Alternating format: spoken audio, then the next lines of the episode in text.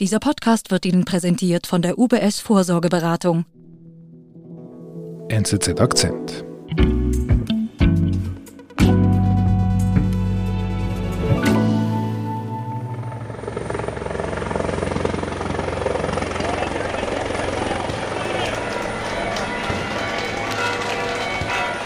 Volker, was, was ist denn hier los?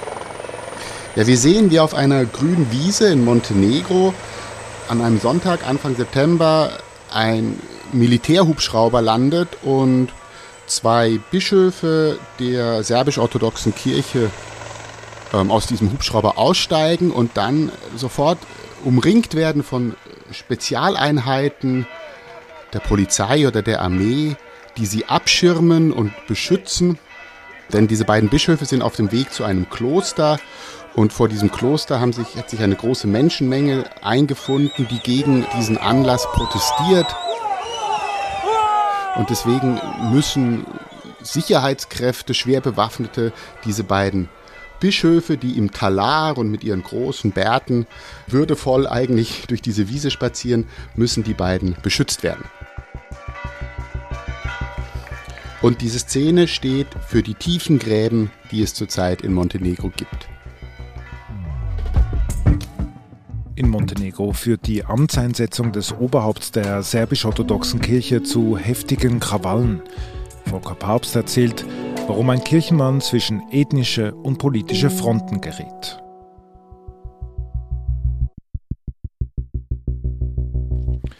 Also unruhige Zeiten in diesem kleinen Land Montenegro. Wie ist es so weit gekommen? Hvala vam 59 poslanika. Ja, wir sind hier im Parlament in der Hauptstadt Podgorica. Das ist Ende 2019, Ende Dezember. Und hier ist, findet gerade eine sehr wichtige Abstimmung statt. Und die wird sehr, sehr kontrovers diskutiert. Es geht um ein neues Kirchengesetz. Und äh, bei dieser Abstimmung kommt es zu tumultartigen Szenen, auch Handgreiflichkeiten zwischen den Abgeordneten. Mhm. Und was verlangt das Gesetz genau?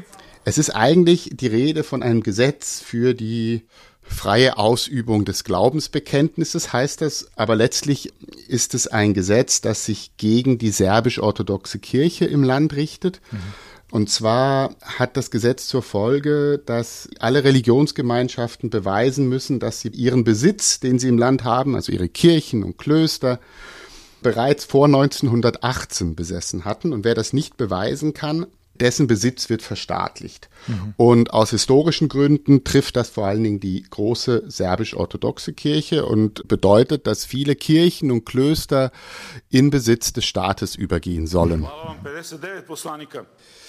Die treibende Kraft hinter diesem Gesetz ist der Staatspräsident von Montenegro, Milo Djukanovic, der damit die nationale Identität Montenegros stärken möchte, der eine eigene montenegrinische Staatskirche, die es bereits gibt, aber er möchte sie stärken und er möchte sich stärker von Serbien, dem wichtigsten Nachbarland des kleinen Staates, abgrenzen. Mhm. Gut also. Ein neues Kirchengesetz, er möchte das Ganze neu aufstellen. Was passiert mit dem Gesetz? Kommt es durch? Das Gesetz wird tatsächlich angenommen. Die Partei von Milo Djukanovic, dem Präsidenten, stellt auch die Regierung. Deswegen sind die Mehrheitsverhältnisse klar. Aber so wie es im Parlament tumultartige Szenen gab, gibt es danach auch auf der Straße ziemlich heftige Reaktionen. Mhm. Und zwar finden während Wochen zweimal die Woche oder noch häufiger große Demonstrationen statt gegen dieses, gegen dieses Gesetz.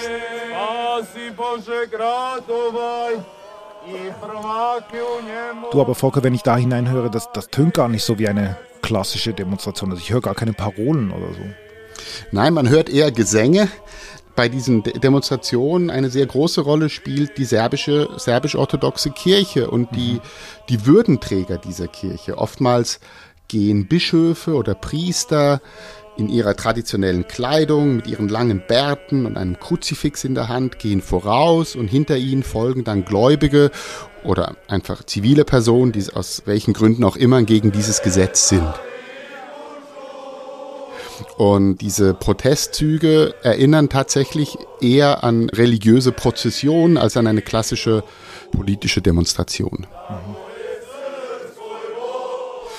Die wahrscheinlich wichtigste und auf jeden Fall sichtbarste Figur dieser Prozesse ist Amphilochie.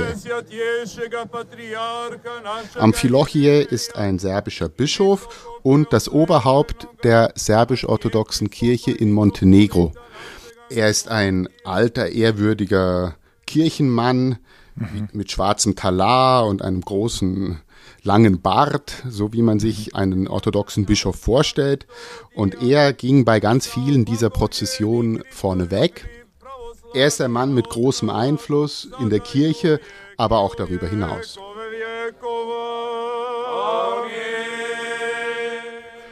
Dazu muss man wissen, dass fast 70 Prozent der Bevölkerung in Montenegro serbisch-orthodox sind. Das heißt, die große Mehrheit der, der Bevölkerung bekennt sich zu dieser Kirche. Aber auch ungefähr 40 Prozent der Montenegriner bezeichnen sich als ethnische Serben und haben naturgemäß ein sehr enges Verhältnis zu Serbien, dem großen Nachbarland im Norden. Die waren ja mal zusammen, ne? Es hieß ja mal immer Serbien und Montenegro. Genau. Und dazu kommt noch die gemeinsame Geschichte. Also Jugoslawien, das zerbrach.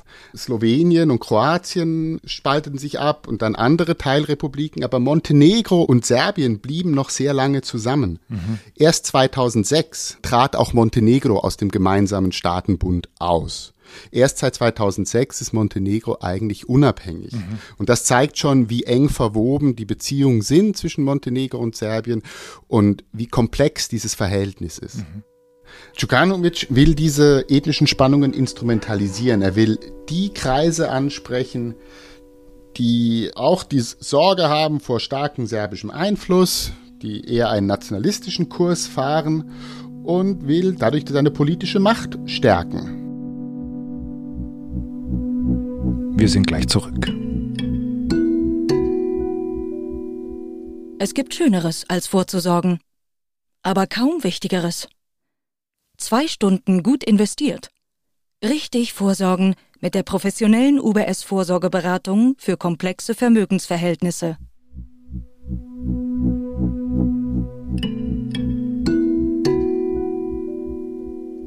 Okay, also der Präsident von Montenegro bedient sich nationalistischer Töne für den eigenen Machterhalt. Genau.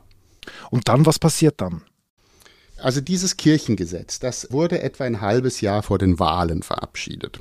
Durchaus mit Blick auf diese Wahlen. Wie ich mhm. gesagt habe, geht es dem Präsident darum, das nationalistische Lager zu mobilisieren, um möglichst viele Stimmen für seine Partei zu gewinnen.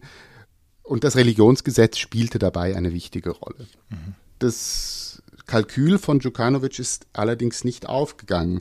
Nämlich seine Partei hat die Wahlen verloren und zum ersten Mal überhaupt, in der ganzen Geschichte Montenegros, zum ersten Mal überhaupt wurde eine Regierung abgewählt. Djukanovic war schon zu jugoslawischer Zeit der wichtigste Politiker in Montenegro und seit 30 Jahren hält er alle Fäden in der Hand. Und dann kommen diese Wahlen im letzten Sommer wo seine Partei plötzlich verliert. Mhm. Er ist zwar weiterhin Präsident, aber stellt nicht mehr die Regierung. Und das ist ein Rieseneinschnitt für dieses kleine Land. Und wofür steht denn diese Regierung und was macht sie jetzt mit diesem Kirchengesetz? Also die Regierung, das ist eine Koalition aus sehr unterschiedlichen Parteien, aber die wichtigste Kraft ist tatsächlich eine proserbische Kraft. Also eine Kraft, die vor allen Dingen von den Montenegrinern gewählt werden, die sich als Serben bezeichnen oder ein enges Verhältnis zu Serbien wollen. Und auch eine der ersten Amtshandlungen, die die Regierung, die neue Regierung ergreift, ist, es wird dieses Kirchengesetz rückgängig gemacht. Mhm.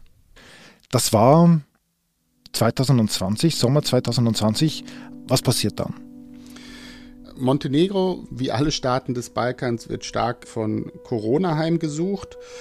Und Amphilochie, dieser schillernde Metropolit der serbisch-orthodoxen Kirche, diese wichtige Figur der Protestbewegung, stirbt an Corona im Oktober.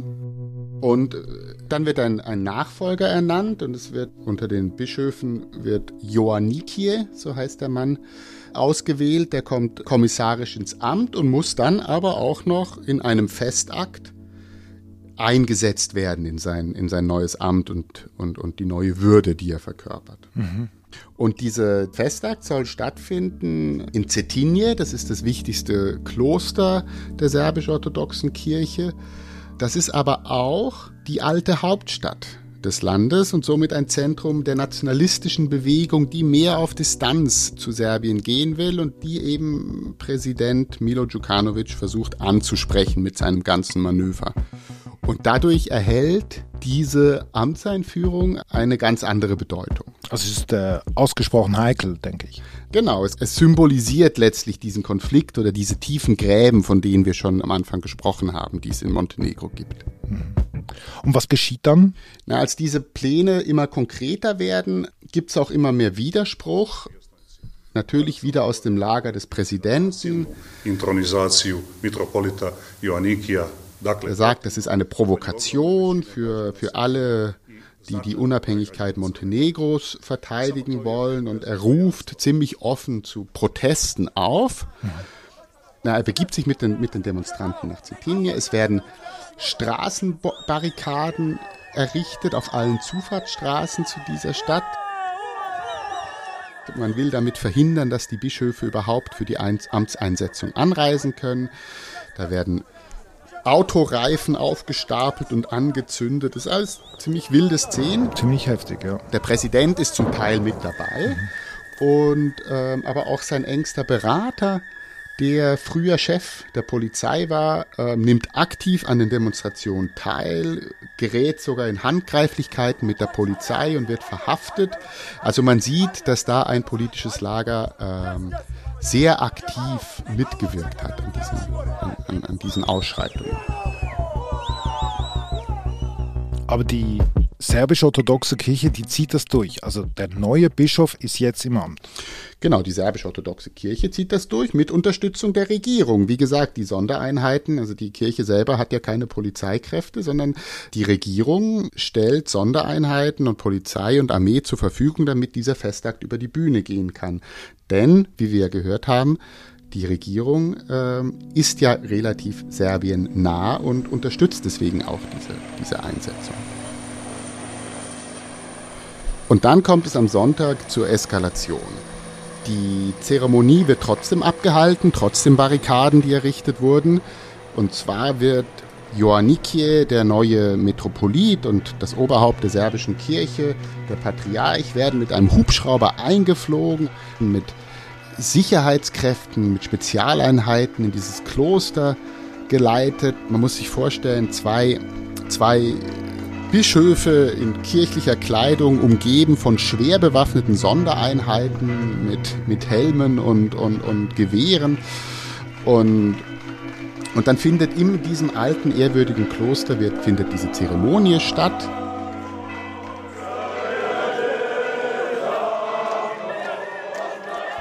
Und draußen sind die Proteste. Es wird das Tränengas wird abgegeben, es wird geschossen und es kommt zu richtigen Handgreiflichkeiten zwischen der, der Polizei und den Demonstranten. Also es werden, glaube ich, etwa zehn Personen festgenommen, mehrere Dutzend werden verletzt.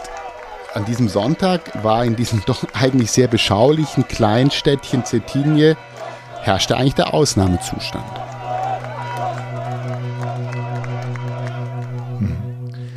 Das ist ja erst gerade einige Tage her sehr unruhige Zeiten in Montenegro. Was zeigt dir jetzt dir als Korrespondent für diese gegen diese Geschichte? Es gab natürlich sofort Schuldzuweisungen. Man hat ja gesehen, dass der Präsident vor Ort war, dass sein Berater verhaftet wurde. Djukanovic wiederum beschuldigt die Regierung und beschuldigt auch Serbien, provokativ gehandelt zu haben. Damit hat, musste sich auch der serbische Präsident Alexander Vucic zu Wort melden. Also das hat dann auch sehr schnell Wellen geschlagen über Montenegro hinaus. Vielleicht auch nur, um das zu erklären, Montenegro ist ja nicht das einzige Land, wo Serben leben außerhalb Serbiens. Der Balkan ist multiethnisch und in allen Staaten gibt es Minderheiten. Es gibt in Bosnien Serben, Kosovo die große Frage. Und das heißt, in einer solchen Situation, wenn es darum geht, den Einfluss Serbiens auf Gebiete, wo andere Serben leben, dann schwingt immer gleich sehr viel mit. Diese Geschichte ist über Montenegro hinaus interessant, weil es ein sehr typischer Balkankonflikt ist, wenn man das mal so pauschalisieren darf. Und zwar werden hier ethnische Spannungen und ethnische Gräben, die es auf jeden Fall gibt, mhm. künstlich vertieft von politischen Eliten, weil sie sich daraus Vorteile erhoffen, Macht zu gewinnen. Also mhm. es ist in Montenegro, wir haben ja gesagt, es gibt 70 Prozent der Menschen gehören, gehören zur serbisch-orthodoxen Kirche, 40 Prozent bezeichnen sich als Serben. Das heißt aber nicht, dass diese Leute an der Eigenstaatlichkeit Montenegros zweifeln, dass es, dass es Bestrebungen gibt, Teil Serbiens zu werden. Und das wird künstlich angestachelt. Mhm. Und das ist sehr bezeichnend. Das sieht man, das sieht man in, in Kosovo, also vor allen Dingen unter den serbischen Minderheiten im Kosovo. Das sieht man in Bosnien, dass, dass ethnische Trennlinien bewusst betont werden, weil sich davon einzelne politische äh, Eliten Vorteile erhoffen. Mhm. Und das macht für mich diesen, diesen Konflikt über das kleine Land Montenegro hinaus so interessant. Mhm. Und wie entwickelt sich denn jetzt Montenegro jetzt in den nächsten Monaten? Also wird sich das jetzt beruhigen oder könnte das zu einem richtigen Pulverfass nochmals werden? Ein Pulverfass glaube ich nicht, aber der Konflikt ist nicht beigelegt. Man kann sagen, Montenegro hat jetzt ein neues kirchliches Oberhaupt, einen neuen Metropoliten, aber die Gräben sind so tief wie noch nie.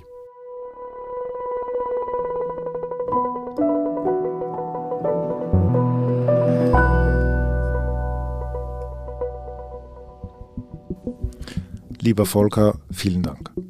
Ich danke dir, David.